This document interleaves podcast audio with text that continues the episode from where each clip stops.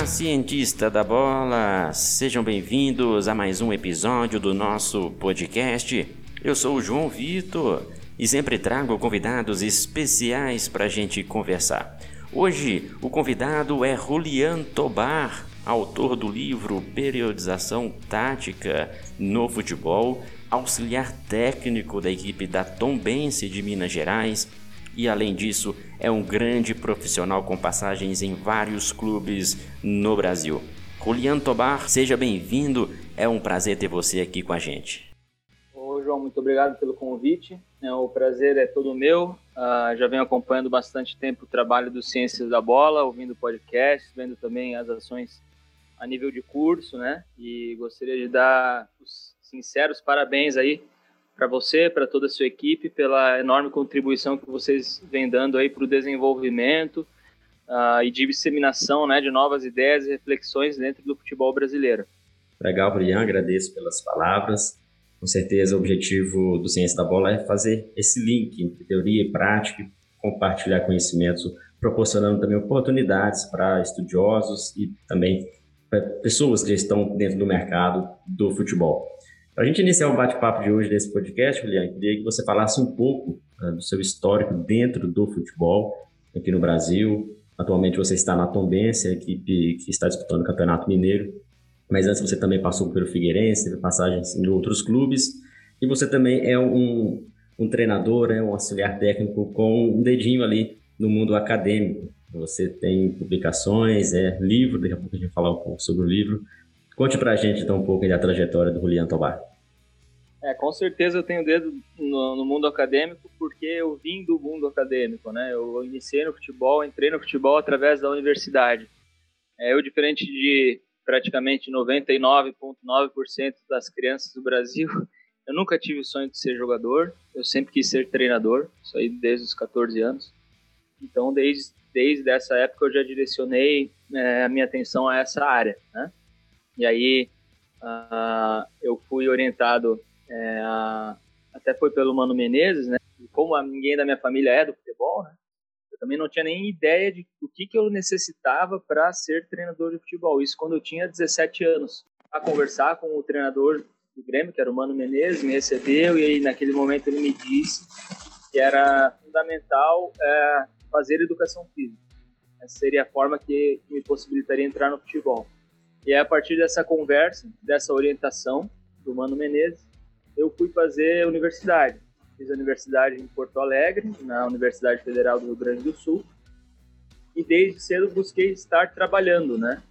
É, eu identificava naquela época que para mim não seria válido terminar a faculdade muito rápido. Eu precisava terminar a faculdade e quando eu terminasse já ter acumulado um manancial, uma gama de experiências que me permitisse entrar no mercado de trabalho de uma maneira mais uh, forte, né? Minha primeira experiência no futebol foi como auxiliar técnico do Sub-11 do São José de Porto Alegre. Uh, depois dessa experiência, eu tive a oportunidade de trabalhar nas escolas é, do Grêmio, Porto Alegre, em diferentes cidades. Ali eu tive a primeira experiência como treinador uh, da seleção da escola, né, que chamava Projeto Tricolor do Grêmio. E foi nessa altura que eu conheci a periodização tática, é um ponto importante dentro da minha formação, né.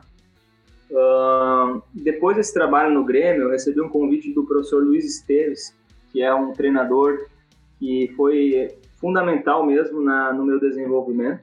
Né? Ele também estava nessa busca por se desenvolver cada vez mais, na busca da periodização tática. Então, fui ser auxiliar dele na equipe sub-14 do Cruzeiro de Porto Alegre. Nós conseguimos juntos ir para o sub-17, terminando no sub-20. Né?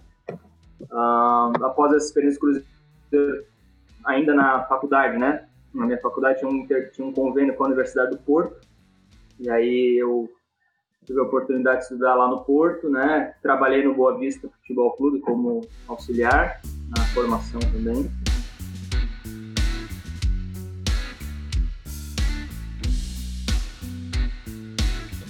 E aí eu, quando eu acabei a faculdade, fui trabalhar no União Frederiquense como auxiliar técnico na segunda divisão gaúcha, isso profissional. Eu fui auxiliar técnico do Thiago Nunes e do Marcelo Caranhato nesse clube. Depois desse clube, uh, eu recebi um convite para ser treinador uh, das categorias de formação do Fragata Futebol Clube, um clube empresa, clube que era gerenciado pelo ex-volante Emerson da seleção brasileira, né, ex-seleção brasileira. O clube teve um, um crescimento muito grande, um projeto muito bacana que infelizmente veio a acabar. E quando o Fragata acabou, eu recebi um convite do Joinville Esporte Clube para ser treinador da equipe sub-17. Então eu fui para o Joinville. Uh, no mesmo ano eu acabei sendo promovido para a equipe sub-20, onde eu permaneci por dois anos no comando do sub-20.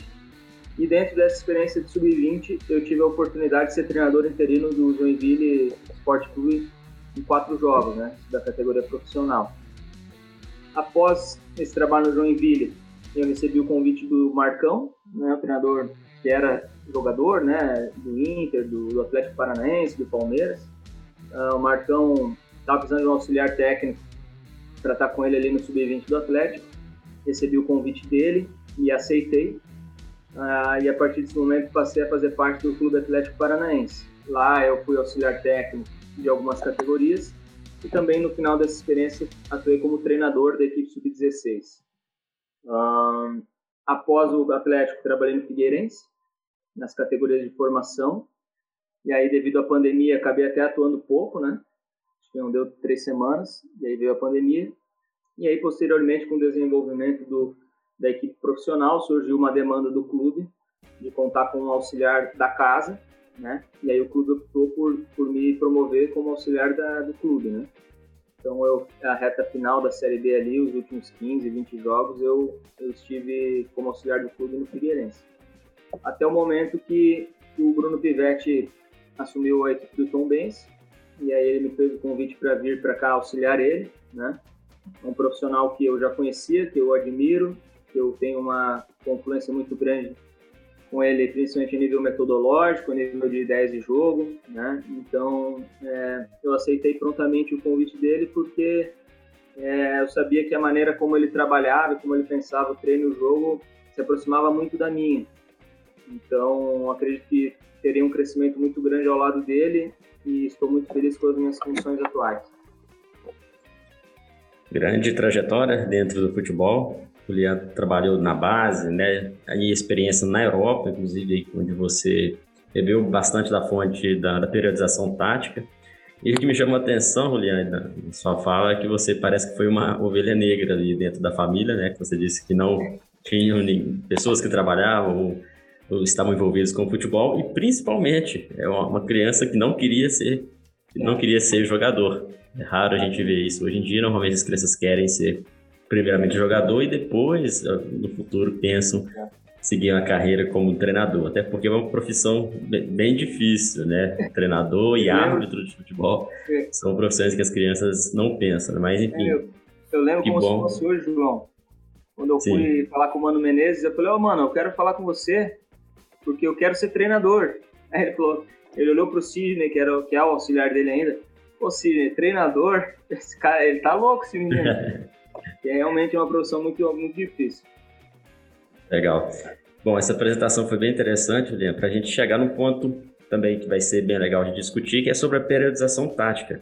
Certo. Você citou o Bruno Pivetti, que esteve com a gente aqui no podcast, também o um parceiro do Ciência da Bola. O Bruno Pivetti fez um livro, né, foi o autor de um livro em 2011 ou 2012, se não me engano, e chegou aqui no Brasil esse livro e trouxe a periodização tática efetivamente mas a gente já sabe que na, na, em Portugal, na Europa, já era bem estudado.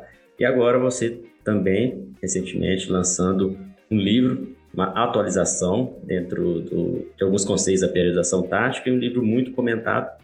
E a gente quer saber um pouco mais sobre ele, como que veio essa, esse livro, né? essa, essa vontade de escrever, e o que, que você planejava ao escrever este livro sobre periodização tática. Então, João, esse livro ele nasce principalmente de um desejo meu de agradecer uh, todo o conteúdo que eu absorvi de, de fontes semelhantes. Né? É, eu iniciei meus estudos em 2007, tá? em 2007, então a gente está falando aí de mais de 10 anos atrás, né? Então, se hoje algumas informações são recentes, imagina há 10, 15 anos atrás, né? Então, era um outro contexto. E dentro desse contexto, como eu te falei, eu sempre busquei absorver muito conhecimento. Então, desde o primeiro semestre, já buscando futebol, já peguei todas as matérias relacionadas a futebol e não conseguia me satisfazer com o que eu estava vendo naquele momento, né? Aí eu tive uma pessoa que me influenciou muito, foi um português que fez uma trajetória inversa. Ele veio de Portugal para estudar na faculdade e ele que me apresentou a periodização tática. Ele me falou muito sobre a periodização tática e me recomendou leituras. E essas leituras foram todas é, estavam todas disponíveis no repositório virtual da Universidade do Porto. Então, como a periodização tática começou a me fazer muito sentido, eu comecei a terminar uma tese e iniciar outra. Terminar uma tese e iniciar outra. Então, eu consumi muito conteúdo é, dessa natureza, né? Muitas monografias que me ajudaram muito. Então, como essas monografias me ajudaram muito, eu, quando estava na faculdade, eu tive esse desejo de escrever uma monografia nos moldes das que eu me beneficiei, de maneira a deixar uma contribuição para minha universidade, nomeadamente na periodização tática. Então, é, eu já queria fazer uma monografia que, depois que fosse publicada, já me desse condição de transformá-la em livro. Mas o, o, o desejo original é, era deixar um legado para minha universidade, para as pessoas que estavam interessados no conteúdo da periodização tática, que naquele momento nem o livro do Bruno tinha sido publicado, que eles pudessem encontrar de uma forma é, gratuita e uma forma fidedigna um bom conteúdo, da mesma maneira que eu me beneficiei.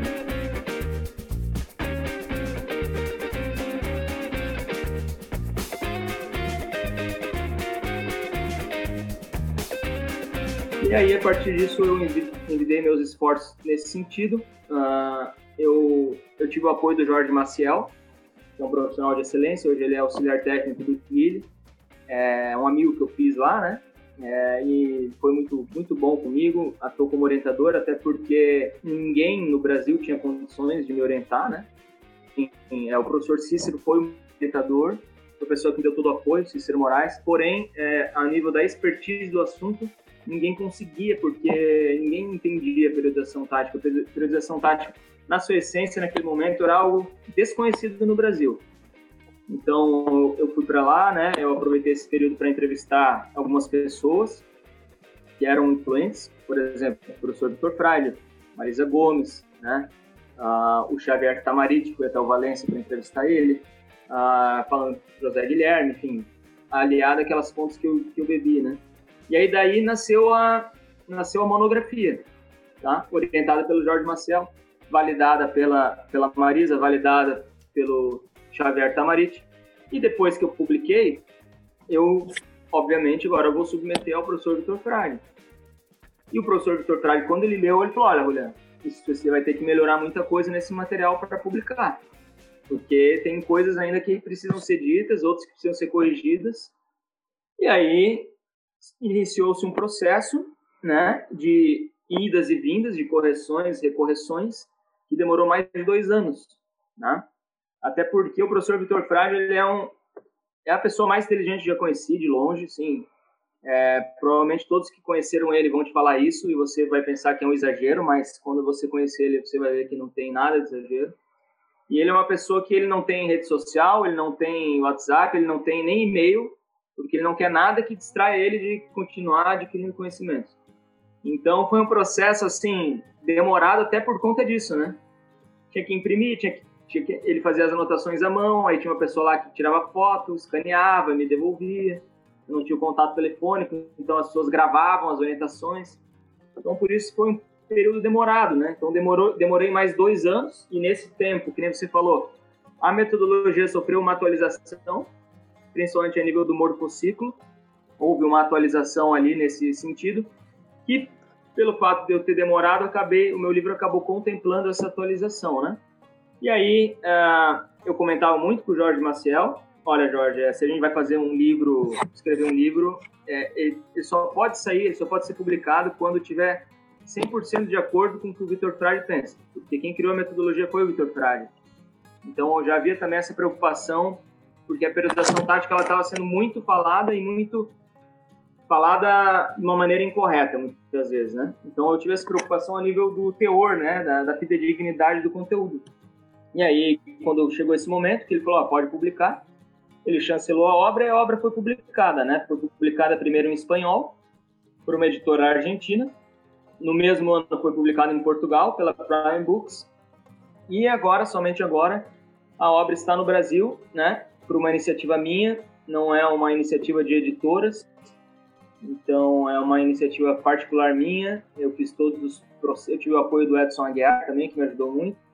Eu tive, eu tive a iniciativa de imprimir, diagramar e eu mesmo vender e distribuir. Né? Então, uma iniciativa minha, essa edição no Brasil agora. E a priorização tática, Juliana, ela, como você disse, muitas pessoas colocavam conceitos de forma errada, justamente por não ter uma literatura aqui no Brasil, até ali os anos 2010, aproximadamente, e a dificuldade também de terminologias, por mais que seja o português lá de Portugal, seja o mesmo português aqui do Brasil, tem algumas, alguns conceitos, algumas palavras que são diferentes e que acabavam dificultando o entendimento aqui de, dos brasileiros. E agora com a sua, o seu livro em português mesmo aqui no Brasil, isso com certeza vai esclarecer algumas questões da periodização tática. A gente ouve falar bastante sobre periodização tática, vários artigos científicos já vem investigando, já vem tentando é, falar, escrever um pouco mais sobre a aplicação e, e dentro da periodização tática em si, o que, que você acha que são os pontos principais para a gente destacar aqui nesse podcast de hoje, os pontos cruciais, fundamentais da periodização tática para que os nossos ouvintes possam compreender? Tá? Em primeiro lugar, a periodização tática ela é uma metodologia de treino, tá? Então ela é, ela vai ser apenas uma ferramenta que vai levar o treino, que vai auxiliar, que vai ajudar o treinador a colocar as suas ideias em prática. Então, todo treinador ele tem uma ideia de jogo, né? Ele tem uma ideia inicial de como quer que uma equipe jogue.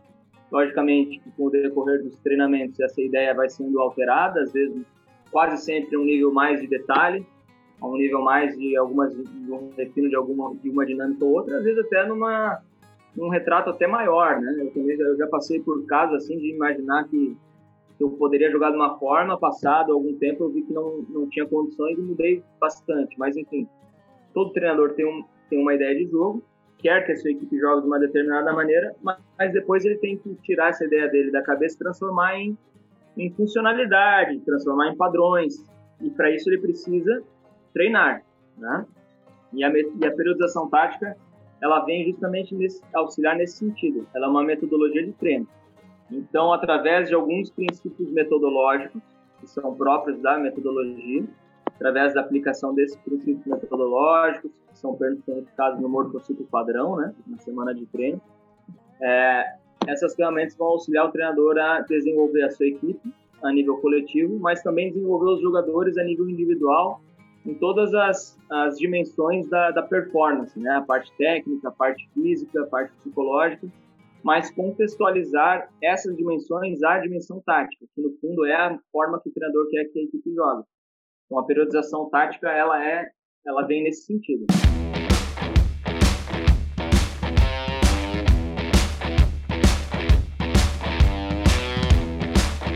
Legal. Quando a gente ouve falar de periodização tática, é, o próprio nome já de, demonstra que a tática ela vai guiar o processo, mas é, a tática em si, muitas pessoas confundem com sistemas, com esquemas, né? 4-3-3, 4-4-2, confunde com a ideia de jogo do treinador também, confunde com o modelo de jogo. Então, são conceitos diferentes que, que quando não tem uma boa compreensão, acaba gerando dúvidas e até interpretações de forma errada, como que a gente já ouve falar que, que a tática, em muitos momentos, a tática não resolve, não funciona, não existe. Então, não é bem assim. Cabe mesmo entender compreender um pouco melhor.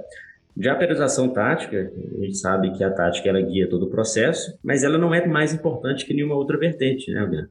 Ela não é mais importante do que a técnica, que a física, porque é, ela vai guiar um processo e todos, todos os outros componentes vão por arrasto acompanhar a tática. Então, ela é como se fosse mais um guia, né? um guia para que o treinamento possa ser orientado e o treinador consiga implementar as suas ideias, né? É, a, a, a, dimensão tática, ela sem as outras, ela não existe, né? Não existe por si só. Ela depende das outras para se manifestar. Então, a, a, dimensão tática ela vai ser a, a modeladora do processo, o guia do, do, processo de treino como um todo. No fundo, essa tática, é, nós nos referimos mais como a ideia de jogo mesmo, é porque existe uma intenção prévia a uma ação. Por exemplo, te um, é um exemplo básico. É, imagina uma equipe que a gente vê muito, é, que chama muita atenção ultimamente, o Liverpool. Uma equipe que quando perde a bola já tem uma pressão pós-perda muito forte, né? Muito forte. Ah, então a gente imagina uma, uma seguinte ideia: ah, o Liverpool perde a bola, o, o James Milner está jogando ali por dentro, ele imediatamente ele, ele sai da posição dele, pressiona a bola, rouba a bola e já distribui a bola. Ou seja, o Liverpool, numa situação de perda de bola, reagiu rápido, reagiu de maneira agressiva e recuperou a posse da bola.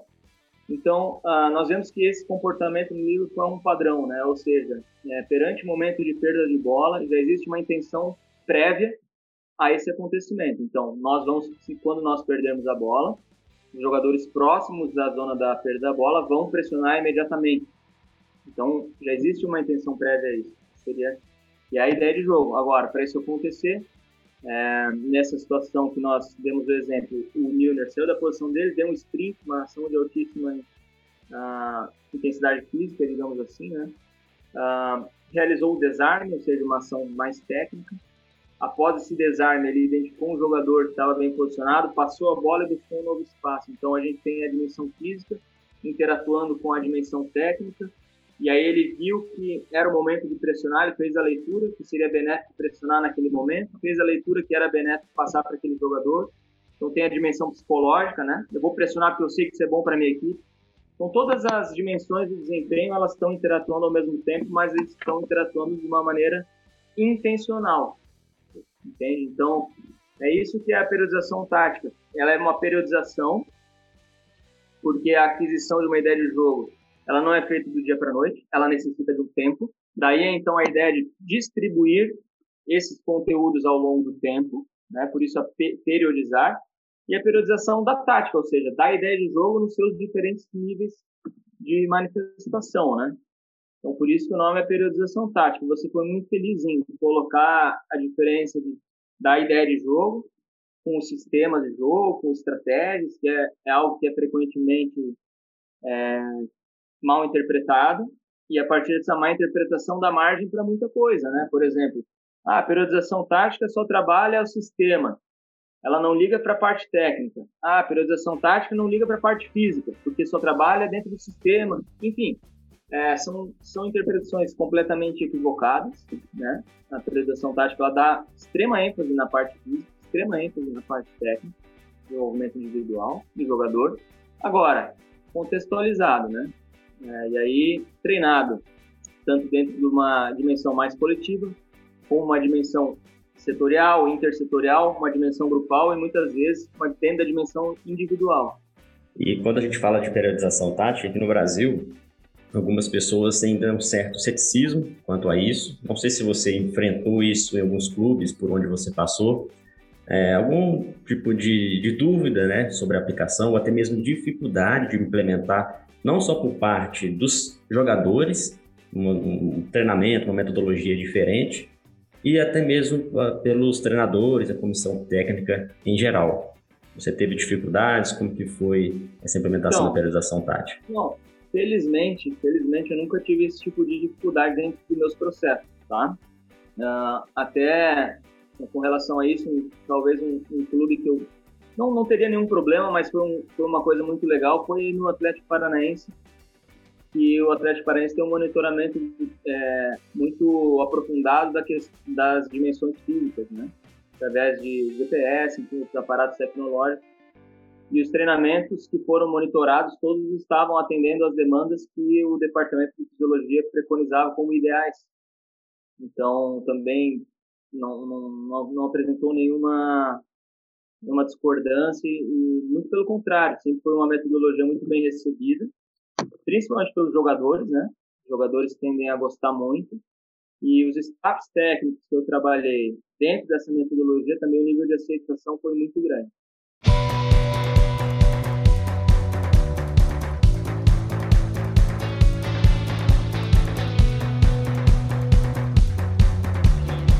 E um ponto interessante que você falou anteriormente é sobre o processo de treinamento dentro da periodização tática, que às vezes o aprendizado leva tempo, formação de hábitos, por isso que existe um morfociclo padrão para que sempre aquilo possa ser executado e logo na próxima partida possa ser melhorado. Né? É, é, diferentemente de outras metodologias, de outros esportes, de outras periodizações, onde há um tempo ali de preparação e um tempo de competição. A periodização tática sabe que isso no futebol é praticamente impossível. Sempre a gente tem que estar, a equipe toda, preparada para a competição e o, e o, resultado da partida é que vai condicionar como vai ser o treinamento para o próximo jogo. E aí, hoje, é, ontem, na verdade, saiu a notícia né, de que o Campeonato Brasileiro houve uma mudança em relação ao limite de técnicos. É um avanço que a CBF trouxe para o futebol brasileiro, apenas dois treinadores, né, permitindo também uma terceira troca se for alguém que já está no clube. É, uma, é o pontapé, isso com certeza vai se expandir para outros, outros campeonatos dentro do Brasil, que é importante devido a, a essa, essa questão bem, bem adversa de treinador ser demitido, participar de cinco equipes, quatro equipes durante o ano todo. E aí, por que, que eu trago esse assunto? Porque pensando na periodização tática, se não houver uma continuidade do trabalho do treinador, ou até mesmo da comissão técnica, é muito difícil de conseguir resultados, né, Juliana? Assim como um período curto de tempo, um treinador recém-chegado na equipe, ele precisa também de um tempo para poder implementar a periodização tática, concorda? É, assim, João, é, na realidade, é, o que acontece muito e é pouco compreendido é que todas as equipes vão ter oscilações ao longo de uma temporada né? ainda mais nos tempos que nós estamos vivendo, que são muitos jogos em sequência, muita viagem, pouquíssimo tempo para recuperar, então é normal que haja oscilações. Então a gente vê a temporada passada, que foi esse ano, né, terminou esse ano, o São Paulo uh, teve seus momentos de ápice, depois oscilou, o próprio Flamengo, próprio Flamengo com toda a sua qualidade, com toda a bagagem que os jogadores tinham, as heranças que o Jorge Jesus deixou, né? Oscilou bastante ao longo da temporada. É, nós estamos duas equipes que têm jogadores de altíssimo nível, então é normal que as equipes oscilem. Porém, o que acontece é que quem comanda o futebol é, não tem a devida paciência por não ter o devido entendimento do fenômeno do treino e do jogo, né? Muitas vezes, justamente por não ter uma profissionalização ao nível da gestão no futebol brasileiro. Às vezes quem toma as decisões são abnegados, são, são torcedores que estão ocupando cargos, e isso eu vejo que um dos fatores que levou a que essa lei fosse aprovada, né, fosse primeiro concebida, porque num, num cenário ideal é, não haveria motivos de ter uma lei como essa, né? Um cenário que, é, que os clubes são empresas, que os clubes são geridos por pessoas que realmente entendem o que estão fazendo, que tem metas claras. No futebol, a palavra meta é uma palavra mentirosa. A gente vê aí clubes que tinham uma meta de fazer um campeonato seguro, aí surpreendentemente vai para o G4, que é uma coisa fora da sua curva, e aí cria uma expectativa que daqui a pouco tem que ir para uma Libertadores, aí as coisas acontecem da maneira que estavam sendo previstas, de brigar ali pelo meio da tabela, de brigar para não cair, quando isso acontece, aquela meta já não vale mais, já muda tudo, já troca tudo.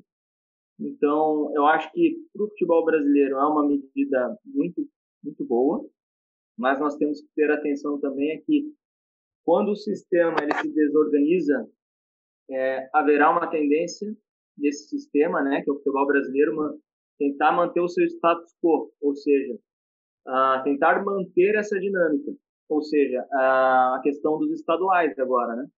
porque as trocas elas vão ser válidas apenas para os campeonatos nacionais. Então, isso pode ser que pode ser que as três trocas, que é mais ou menos o que acontece né, nos clubes, elas continuem acontecendo. Porém, o, o timing dela vai ser no estadual, muito provavelmente, porque antes um treinador que fazia um estadual que não era satisfatório, muitas vezes não satisfatório é não ser campeão, ah, normalmente ele tinha três a quatro jogos né, no nacional para ir bem. E hoje esse tempo provavelmente não haverá mais. Então, é uma medida boa, benéfica, mas na prática, talvez não tenha, um, não tenha o efeito desejado, porque a troca pode acontecer após o estadual e aí ainda tem mais duas para o nacional, mantendo a média de três, né? Mas é, eu acho que é só o fato do futebol estar tá se mobilizando, estar tá se conscientizando para essa necessidade, eu acho que é um primeiro passo importante. E para a aplicação da periodização tática também perdão, isso perdão. pode é, auxiliar bastante, é, né? É um ponto interessante que você está colocando, porque a periodização tática, isso eu falo é, porque eu já, eu já passei por algumas pré-temporadas em diferentes níveis competitivos, em diferentes idades, com a periodização tática, e já participei de pré-temporadas e temporadas regulares, tanto no profissional quanto na base, com outras metodologias. A periodização tática, ela é a metodologia das que eu conheço, é, é uma das que mais te permite ter celeridade no processo de adaptação.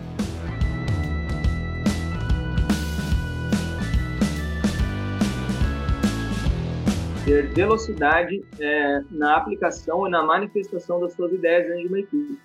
Porque você não perde tempo com coisas é, digamos, acessórias. Você não faz as coisas de uma maneira isolada para depois, em uma segunda etapa, tentar juntar. Você começa já dentro do morfociclo, na primeira semana, logicamente, um morfociclo mais adaptado, porque os jogadores estão voltando, mas você sempre treina em especificidade, você sempre treina o que você quer para sua equipe e você desenvolve todas as dimensões ao mesmo tempo, né? Como nós já colocamos, subordinadas à ideia de jogo do treinador. Então não há perda de tempo. Então a organização de jogo se manifesta de uma maneira muito mais rápida e, inclusive, a, a todas as outras questões. Um exemplo recente, a gente, é, é claro, sempre que acompanha os jogos do Tom Benson, que os primeiros quatro, cinco jogos com os nossos adversários, é, quase sempre nós tivemos uma superioridade física muito grande no segundo tempo. Porque nós, desde os primeiros treinos, desde o primeiro treino, nós treinamos em especificidade. Claro que ganhar jogos, ganhar títulos, isso é isso não isso não é referente à, à, forma de treinar exclusivamente, né? Por isso que nós fomos muito claros quando a gente começou é, a nossa conversa, que a periodização tática é uma metodologia de treino. Ela não te garante vitórias, ela não te garante títulos. O que ela te garante é que você vai ter facilidade para a sua ideia de jogo ser adquirida pelos jogadores, você desenvolver esses jogadores, né, a todos os níveis, a todos os níveis. Então é uma metodologia que te permite é, te garante que teus jogadores e tua equipe vão estar sempre competindo nas máximas condições de desempenho. Esse é o papel da metodologia. Então, sem dúvida alguma, a periodização tática é a metodologia que menos precisa de tempo para adaptar, em função de sempre já estar em especificidade. Excelente, excelente. Quando a gente entende ah, um pouco mais a essência, né, de que o, o nome periodização não quer dizer que exatamente ela a periodização tática é uma apenas uma periodização, como você bem disse, ela é uma metodologia que tem ali a, a sua periodização baseada no morfociclo. Assim, são assuntos bem, bem mais complexos claro. e o ouvinte tem certeza que vai ficar curioso. E no livro você aborda bastante sobre isso, né? Questões tanto conceitual, alguns exemplos, aplicação. Daqui a pouco a gente vai falar um pouco mais do livro, até para o ouvinte saber como adquirir tenho certeza que vai aprender bastante com a leitura do livro do Juliano Tovar. Bom, a gente falou bastante aqui da periodização tática, falou do, do seu início de carreira, falamos aí um pouco do treinador, essas mudanças acontecendo, e você também falando da sua origem, sempre quis ser treinador de futebol, e a gente até brincou sobre a, a loucura né, de uma criança querer ser treinador justamente por ser uma profissão incerta, principalmente no Brasil, a gente sabe que é incerto e com muita pressão, tanto treinador, auxiliar, comissão técnica em geral. E você que já trabalha há bastante tempo dentro de, de clubes importantes do Brasil, como que você vê ah, essa, o desafio mesmo de um treinador de futebol, tanto para quem já está trabalhando, quanto para quem está querendo entrar? Os desafios e também as oportunidades, o que, que te chama atenção é, dentro das oportunidades e o que você pode dar de conselho ali, que são as maiores dificuldades? É, é o futebol, é, até estava comentando com o Bruno dentro das nossas reflexões, né? É, quase todos os segmentos da sociedade, que você tem um profissional altamente capacitado, um profissional que tem uma formação contínua, um profissional que tem um índice de trabalho muito bom, um profissional que se relaciona bem, que se comunica bem, que consegue executar o seu trabalho da melhor forma. Via de regra, esse profissional nas, nos mais variados segmentos da sociedade, ele está extremamente bem colocado e bem estabilizado. Isso não acontece necessariamente no futebol. O futebol ele depende, ele ainda tem muitas outras variáveis que os treinadores, a comissão técnica não conseguem controlar e que vão influenciar diretamente no resultado dentro de campo. Tá? Então isso é um ponto importante, é, é saber estar nesse ambiente, né, que você aceitar que você não controla tudo, mas eu acredito que é, a inserção e, e, o sucesso, a sequência do futebol depende muito das coisas que nós controlamos, né? Que é a nossa preparação, que é a nossa capacitação, que é a nossa capacidade de se relacionar, de ensinar, de aprender, de ouvir, né? Então, acho que para quem quer entrar no futebol, para quem quer entrar, né? para quem quer entrar, eu acredito que a rede é algo que vai ter que ser muito bem desenvolvida ao longo da, da carreira, porque o futebol é, é, só um que ganha, né? É um meio assim que você vai. É, com alguma frequência a gente ouve treinadores falar, né? Eu acredito que você já ouviu isso aí, que o futebol é para quem persiste, né? Futebol é para quem persiste, porque é uma profissão difícil.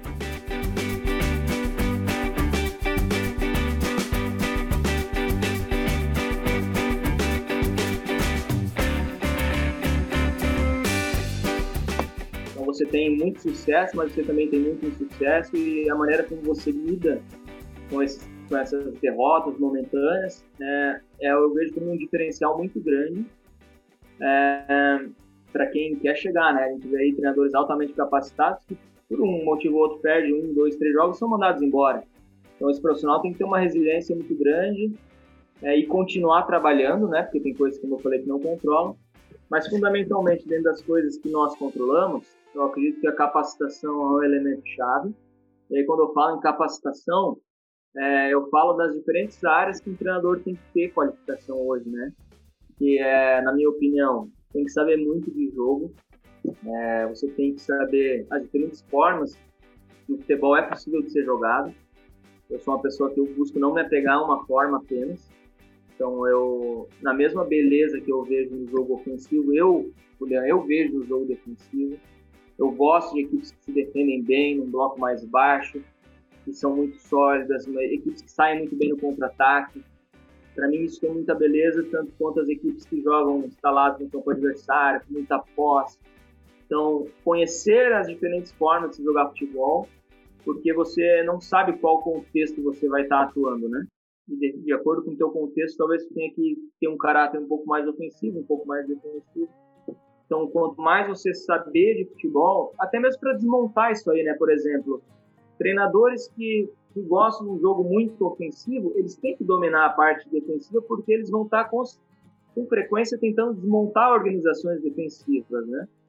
Então, tem que ter um conhecimento muito amplo do futebol, e aí eu falo a nível de jogo, mas também em muitas outras questões, é, as questões mais individuais dos jogadores, as demandas técnicas, tem que saber muito de fisiologia do exercício, tem que saber muito dos aspectos mais físicos, você quer estar dentro da periodização tática, falando mais sobre essa metodologia, ou qualquer outro, eu acho que é, é importante que o treinador hoje, ele saiba dialogar com o seu preparador físico, ele saiba dialogar com o seu fisiologista, sobre os aspectos mais inerentes a essa questão física do treinamento, porque eventualmente ele vai ser questionado, por que, que você está fazendo o treino dessa maneira, por que, que você fez isso, por que você fez aquilo, e o treinador ele tem que saber o porquê que ele faz as coisas, né? Então essa, esse domínio da parte do jogo, a parte física, a parte de como um ser humano aprende, né? A gente fala um pouco das neurociências também, é uma área muito importante. A área da gestão, né?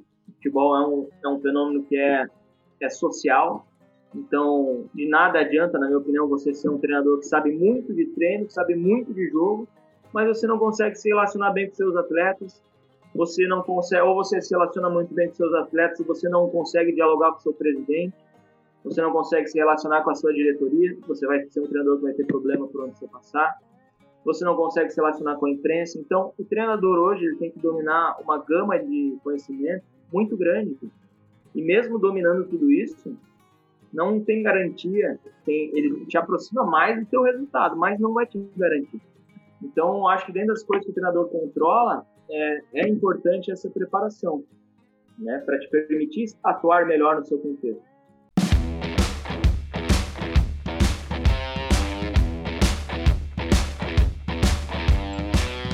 A profissão treinador ela é multifuncional. Então, e assim, acaba que tem que saber de bastante coisa, né? É, exatamente. Falando para quem está iniciando, tá? Que a gente vem de uma geração diferente dessa agora, né? De quem está iniciando. É, é não ter medo de se arriscar, é, sair, sair muito, vai ter que sair muito da zona de conforto, mas muito mesmo. Muitas vezes vai trabalhar por 100, 200 reais. Não estou dizendo que isso é certo, que isso é errado. Na realidade é errado, né? Mas é, o futebol que inicia muitas vezes é em condições ruins de trabalho, né? Você vai pela oportunidade. Hoje eu vejo, assim, falando com algumas pessoas que estão iniciando, que elas querem iniciar, querem trabalhar em time bom, querem ganhar bem já, e quando na verdade o futebol é um, é um meio, é para quem é forte mesmo, entendeu? Então é importante que você tenha, que vá de peito aberto, ah, eu vou trabalhar, surgiu uma oportunidade para mim lá no interior, e Quaraquaquá lá, vai para lá, vai lá trabalhar, vai vivenciar, vai aprender, porque se a gente ficar esperando a oportunidade no clube grande, a oportunidade ideal, muitas vezes ela não vai acontecer. Então, o importante é você estar tá dentro do meio, você estar tá aprendendo, você está estudando, você está conhecendo pessoas. O futebol é muito de relacionamento também. Então, quanto mais pessoas você conhecer, maior será, maior será a tua tendência em conseguir se empregar então, quem está iniciando, o meu conselho é esse: vá em busca do seu sonho, é, dentro das suas possibilidades, claro, tem pessoas que não têm essa condição, mas quem tem essa condição, vá em busca do seu sonho, trabalhe, firme, estude e acredite que quem acredita sempre alcança. De uma hora ou outra, a, as coisas vão acontecer, mas você vai, provavelmente vai ter que cumprir algumas etapas antes. E esse cumprimento dessas etapas, que muitas vezes é muito difícil, muitas pessoas não querem pagar o preço. E o futebol, às vezes a gente só a gente olha só quem ganha, quem está no auge, mas não sabe é, o que, que essa pessoa fez, qual foi o preço que ela pagou para estar tá lá. Então, por exemplo, eu não fui na formatura da, da minha esposa, porque eu estava jogando contra o Aimoré lá no Rio Grande do Sul. Então, é, são, são, são coisas que muitas vezes são invisíveis para a maioria das pessoas, mas que o futebol ele te tira muita coisa. Ele te tira tempo com a tua família, ele tira tempo com os teus filhos, ele tira tempo de lazer, né? em busca de um sonho que você tem. E você paga esse preço para atingir o seu objetivo. Então, quem está iniciando tem que ter em, em, em mente que vai ter que pagar um preço muito alto. Se você estiver disposto a pagar esse preço, a sua chance de chegar é muito alta. Excelente, Julián. Excelente. Isso é até inspirador, porque isso mostra que um bom profissional dentro do esporte, a gente olha apenas ali o sucesso dentro de campo, não olha também a parte que está fora dos bastidores, família, viagens, ficar longe de casa, às vezes abrir mão de, de outras, outras coisas para ter prioridade no futebol. E, e, realmente a gente sabe que o torcedor não quer saber disso, comentaristas de TV não quer saber disso, que apenas o resultado, e muitas vezes o resultado não vem para todo mundo. É o que você disse, apenas um campeão. Então quer dizer que o trabalho de todos os outros foi um trabalho mal feito? Então não é, não é bem assim que, que funciona dentro do futebol. Então quem está iniciando tem que ter mesmo esse entendimento, tem que ter já essa, essa ambição para conseguir atingir níveis maiores.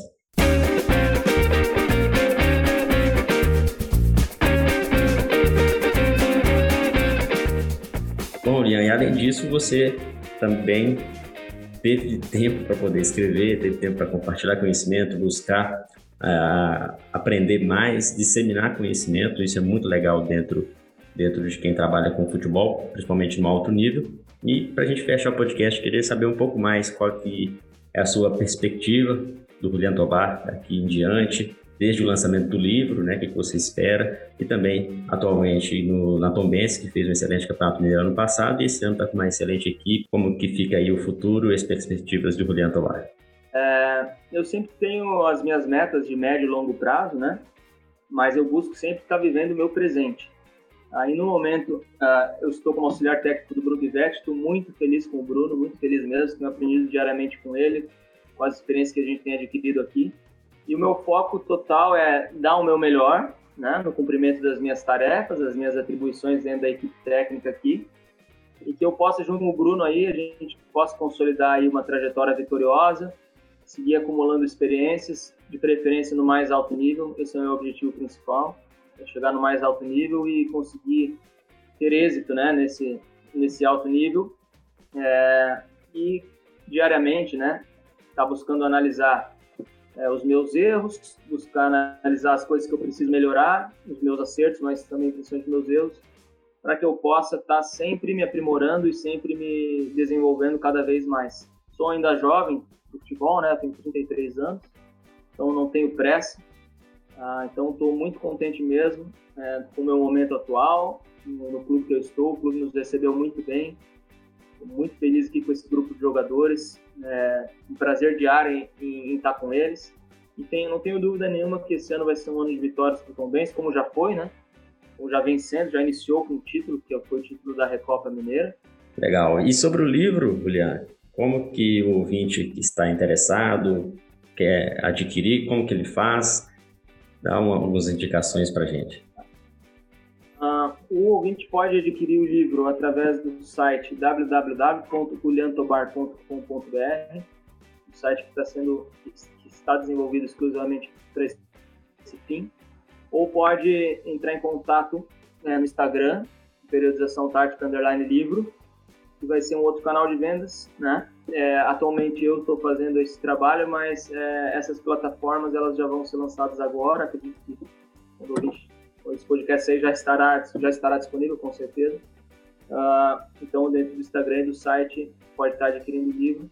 Nesse momento está um valor de R$ 99,90 com frete grátis para todo o Brasil. Legal. E a gente vai deixar disponível aqui um link no Ciência da Bola. O ouvinte pode consultar depois, ou procurar também o Leandro Tobar diretamente no Instagram e outras redes sociais. Com certeza o livro vai estar aí bastante em evidência para que vocês possam adquirir e, e aprender, aprender bastante sobre periodização tática, é algo que, que muita gente tem dúvidas, e esse livro veio com certeza para a gente se atualizar em relação aos novos conceitos dentro do, do tema da periodização tática.